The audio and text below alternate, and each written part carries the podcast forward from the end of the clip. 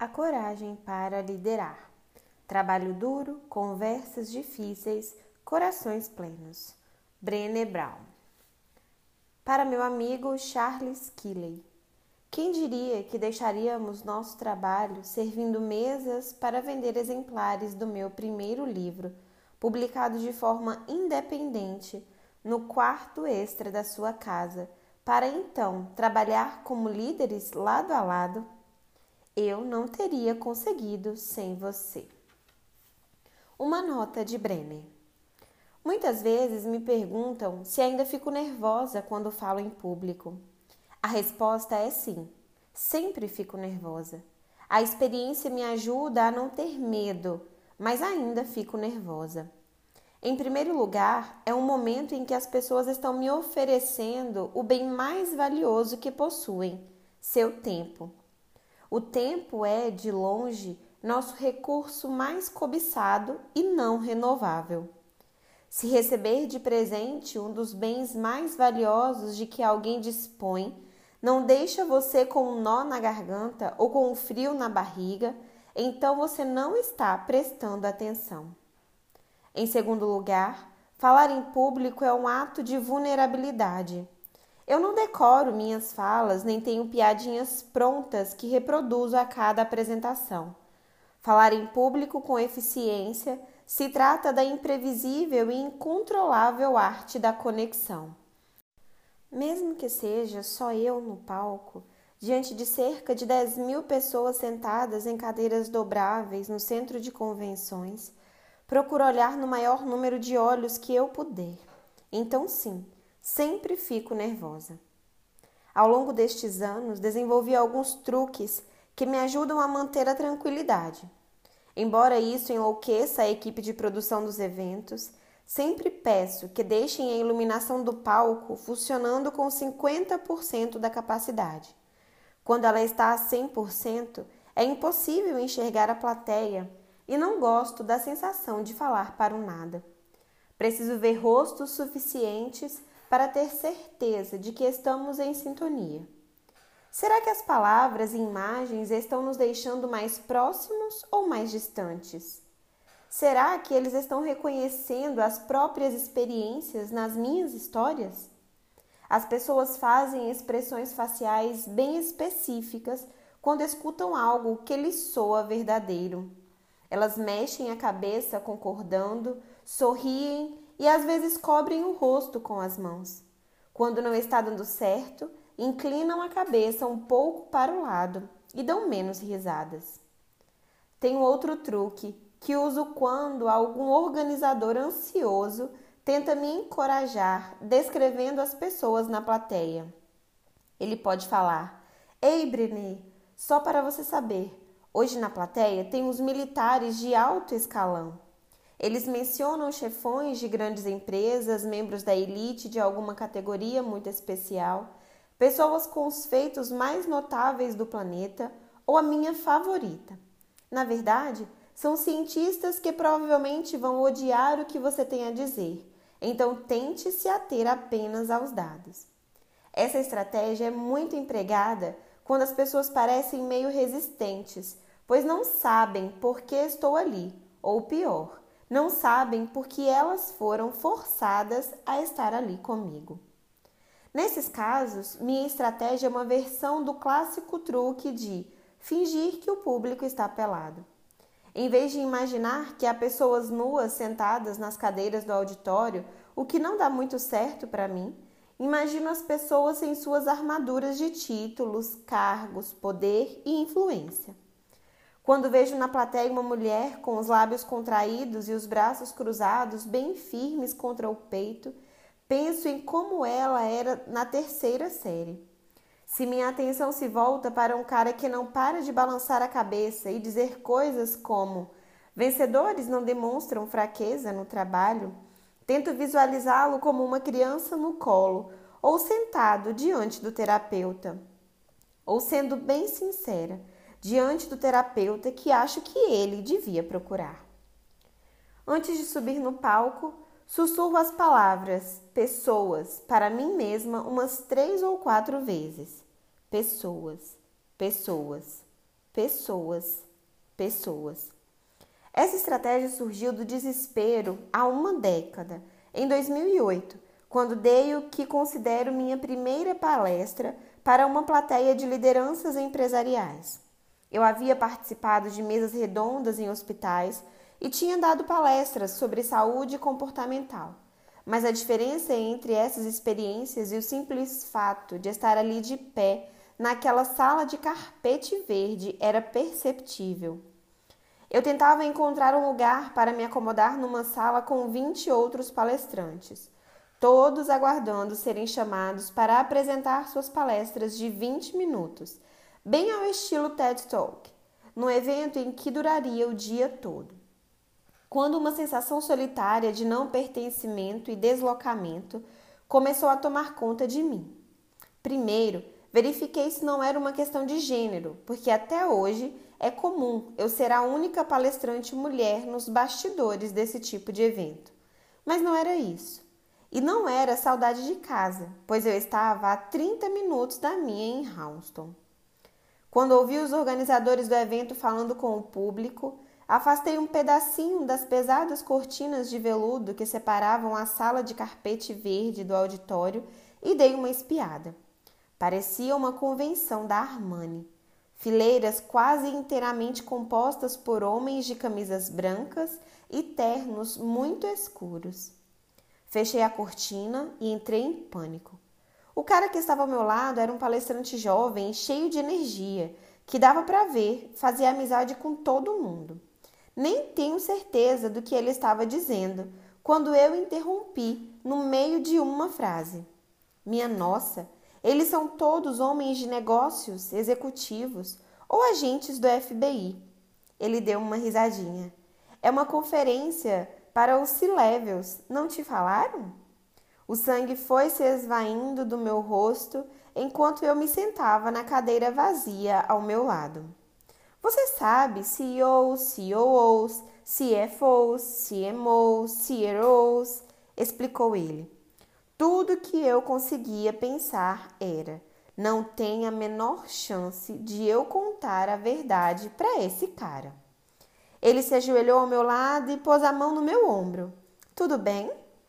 Não sei se foi o sotaque australiano ou o sorriso largo ou o nome dele, Pete, que tornaram aquele cara instantaneamente confiável.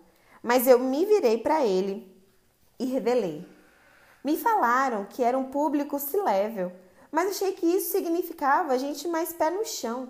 Eu tinha entendido que era pessoa sea level, com sea de mar em inglês, tipo no nível do mar. Ele deu uma gargalhada enorme e disse: Que fantástico! Você devia usar isso. Eu olhei nos olhos e respondi: Isso não tem graça. Vou falar sobre ter, ter vergonha e o perigo de não acreditar que nós somos suficientes.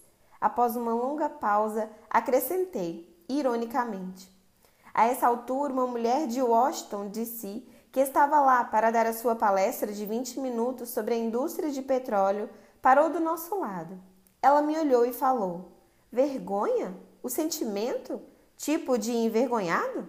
Antes que eu pudesse admitir que sim, ela disse: Interessante. Antes você do que eu. E saiu. Nunca vou me esquecer da resposta de Pete. Dê uma olhada na plateia de novo. São pessoas, apenas pessoas. Ninguém fala com esses caras sobre vergonha e cada um deles está atolado de trabalho até o pescoço, igualzinho a todos nós. Olhe para eles, são só pessoas. Acho que a verdade por trás daquele conselho ou a reflexão sobre o meu tema mexeu com ele, porque o rapaz se levantou apertou o meu ombro e se afastou. Na mesma hora, peguei um notebook e pesquisei expressões populares de negócios em MBA. Talvez eu consiga dar uma melhorada no meu tema enfiando uns jargões de negócios. Droga, era como ler Old Hat, New Hat, o livro da família Urso que meus filhos adoravam quando eram pequenos. É a história de quando o papai urso vai à loja de chapéus e experimenta 50 chapéus diferentes para substituir o antigo, já velho e surrado. Mas é claro que todos os chapéus novos têm algum problema. Largo demais, apertado demais, pesado demais, leve demais. Ele fica nisso por várias páginas, até chegar à conclusão óbvia de que devia ficar com o chapéu velho e feio que serve perfeitamente nele. Comecei a sussurrar para mim mesma algumas daquelas expressões para ver se funcionavam. Long pole, alto demais. Caminho crítico, cheio demais. Skip level, parece amarelinha. Incentivo? Talvez. Incentivar. Espera aí, o quê? Ah, não, não podem simplesmente adicionar isar às palavras. Felizmente, meu marido Steve me ligou e interrompeu minha pesquisa sobre o mundo dos negócios da família Urso. Como estão as coisas? Está pronta? Não. Está tudo um caos total, respondi. Depois que expliquei toda a situação, ele ficou mudo. Então, usando sua voz séria, que normalmente era reservada para pais desesperados que ligavam atrás de conselhos médicos, ele é pediatra, ou para mim, quando estou entrando em pânico, ele disse: Brené, me prometa que não vai usar nenhuma dessas expressões ridículas. Eu estou falando sério. A essa altura, eu estava quase aos prantos. Sussurrei. Prometo. Mas você tinha que ver as pessoas que estão aqui. Parece um funeral. E não um funeral da minha família. Não um funeral com caipiras arrumadinhos e um chapéu de cowboy mais sóbrio e adequado. É tipo um funeral inglês, um cortejo fúnebre de família soprano. Ouça o conselho daquele cara e dê outra olhada na plateia. Ele de fato são só pessoas como você e eu, como nossos amigos. Tem gente aí que você conhece, não é? São pessoas de verdade, com vidas reais e problemas reais. Faça o que você sabe fazer. Ele disse que me amava e nós desligamos. Levantei e fui espiar pela cortina mais uma vez. O lugar estava mais escuro e um palestrante falava no palco. Eu queria ver o rosto das pessoas na plateia, mas de onde estava, na lateral do palco, ficava difícil. De repente, como numa cena de filme em câmera lenta, um cara grande e careca se virou para cochichar algo para o sujeito sentado ao lado, e eu vi o rosto dele. Engasguei e fechei a cortina. Conheço aquele cara. Ficamos sóbrios mais ou menos na mesma época e frequentávamos as mesmas reuniões do AA nos anos 90. Não dava para acreditar. Fiquei ali sentada, imaginando se estaria presenciando um milagre quando meu novo amigo Pete se aproximou. Você está bem? perguntou. Eu sorri. Estou. Acho que sim. São só pessoas, certo? Ele me deu um tapinha no ombro e disse que havia uma mulher parada na porta da sala verde pedindo para falar comigo. Agradeci outra vez e fui ver quem estava me procurando. Era minha vizinha. Na época, ela era sócia gerente de um escritório de advocacia e tinha ido ao evento com vários sócios e alguns clientes. Falou que só queria me cumprimentar e desejar boa sorte. Demos um abraço rápido e ela retornou para as portas do auditório. Atravessei o saguão e saí um pouco para tomar um ar. Talvez ela nunca saiba como foi importante para mim vê-la naquele dia.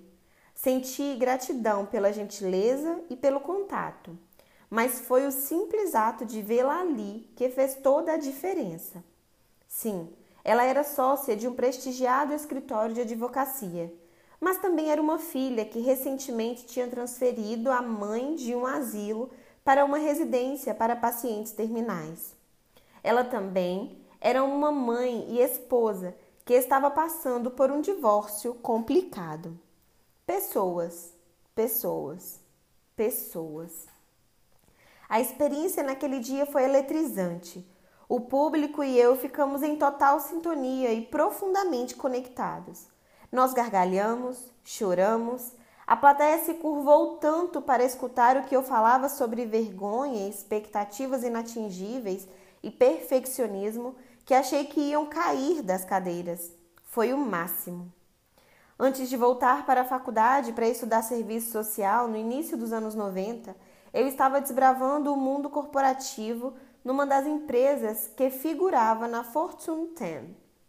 Larguei o emprego para cursar serviço social e, na época, não imaginava que retornaria para aquele universo que, para mim, representava o oposto daquilo em que eu acreditava: coragem, vínculo, propósito. Durante os primeiros anos da minha pesquisa de doutorado, eu me dediquei à gestão de mudanças em sistemas e à monitoração do ambiente organizacional. Acabei mudando de rumo e escrevi minha tese sobre vínculo e vulnerabilidade. Nunca pensei que retornaria à área de desenvolvimento organizacional, pois não era muito apaixonada por isso na época. A palestra daquele dia foi um momento decisivo na minha carreira. A experiência profunda que tive com a plateia me fez questionar se eu não tinha cometido um erro quando decidi de dois dos meus interesses se excluíam mutuamente. Como seria combinar coragem, vínculo e propósito com o universo de trabalho? Outra coisa estranha que aconteceu naquele dia acabou gerando uma mudança radical na minha carreira no mercado de palestras. Havia diversos agentes de palestrantes presentes no evento, e depois que as avaliações do público foram passadas para os, para os palestrantes e seus agentes, todos eles me ligaram perguntando sobre os meus objetivos profissionais. Após alguns poucos meses de reflexão, decidi retomar meu caminho no mundo da liderança e do desenvolvimento organizacional. Mas dessa vez o foco seria outro: pessoas, pessoas, pessoas. Não é o crítico quem importa. Em 2010, dois anos após aquele evento, escrevi A Arte da Imperfeição, um livro que apresentava a minha pesquisa sobre as 10 orientações para a plenitude. Ele alcançou um público grande entre gestores de empresas, líderes comunitários, religiosos e de organizações filantrópicas. Depois de dois anos, em 2012, aperfeiçoei minha abordagem em vulnerabilidade e coragem e escrevi A Coragem de Ser Imperfeito. Foi meu primeiro livro a incluir descobertas sobre o que eu estava aprendendo a respeito de liderança e o que observava em meu trabalho com organizações. A epígrafe de A Coragem de Ser Imperfeito traz a seguinte citação de Theodore Roosevelt: Não é o crítico que importa, nem aquele que aponta onde foi que o homem tropeçou, ou como o autor das façanhas poderia ter feito melhor. O crédito pertence ao homem que está por inteiro na arena da vida, cujo rosto está manchado de poeira, suor e sangue, que luta bravamente, que erra, que decepciona, porque não há esforço sem erros e decepções, mas que na verdade se empenha em seus feitos, que conhece o entusiasmo, as grandes paixões, que se entrega a uma causa digna, que, na melhor das hipóteses, conhece no final o triunfo da grande conquista que na pior delas, se fracassar, ao menos fracassa ousando grandemente. Encontrei essa citação durante um período particularmente complicado da minha carreira. Minha palestra do TED Houston sobre vulnerabilidade estava viralizando, e embora houvesse uma onda de apoio a ela, muitas críticas tinham um tom cruel e pessoal, confirmando meus maiores medos de me expor. Era a citação perfeita para retratar como eu me sentia e minha resolução de me jogar de cabeça e não recuar. A coragem de ser vulnerável não se trata de vencer ou perder. Se trata de ter a coragem de fazer algo quando não é possível prever ou controlar o resultado. Assim como essa citação dialogava intensamente com meu desejo de levar uma vida destemida Apesar do cinismo e alarmismo que só fazem aumentar no mundo, ela dialogava com líderes de todos os lugares. Para muitas pessoas, a primeira vez que viram essa citação foi em A Coragem de Ser Imperfeito. Já outras tinham um trecho pendurado na parede de seus escritórios ou de suas casas havia anos e sentiram um forte vínculo. Recentemente, Vi uma foto do tênis que LeBron James usava em seus jogos e na lateral deles está escrito: Homem na Arena. Logo depois de A Coragem de Ser Imperfeito, escrevi Mais Forte do que Nunca, um livro que explora o processo usado pelos participantes mais resilientes da minha pesquisa para se reerguer depois de uma queda. Senti que escrevê-lo era quase uma missão, pois a única coisa que tenho certeza absoluta depois de todas essas pesquisas é que, se você vai ousar grandemente, você vai tomar porrada em algum momento. Se optar pela coragem, sem dúvida alguma vai conhecer o fracasso, a decepção, o revés e até a desilusão. É por isso que se chama coragem e é por isso que se trata de algo tão raro. Em 2016, reuni as pesquisas que fiz para a coragem de ser imperfeito e mais forte do que nunca, a fim de criar um programa de desenvolvimento de coragem e fundamos a Brave Leaders Inc para oferecer cursos online e facilitação presencial no trabalho. Em um ano, estávamos trabalhando com 50 empresas e quase 10 mil líderes. No ano seguinte, veio Braving the Wilderness, um livro sobre a coragem de pertencer a si mesmo como um pré-requisito para alcançar o pertencimento real e sobre os perigos de passar a vida tentando se ajustar e se debatendo para obter aceitação. Para mim, pesquisar e escrever sobre esse tema foi quase como um chamado diante do atual momento de polarização, da desumanização desenfreada de pessoas que são diferentes de nós e da nossa crescente incapacidade de deixar de lado opiniões iguais às nossas para dar ouvido aos pensamentos críticos de verdade. Nos últimos dois anos, nossa equipe pesquisou, analisou, fracassou, repetiu, escutou, observou, acompanhou, cresceu e aprendeu mais do que jamais poderia imaginar. E, como se isso já não fosse o bastante, tive a oportunidade de me sentar para aprender com alguns dos maiores líderes do mundo.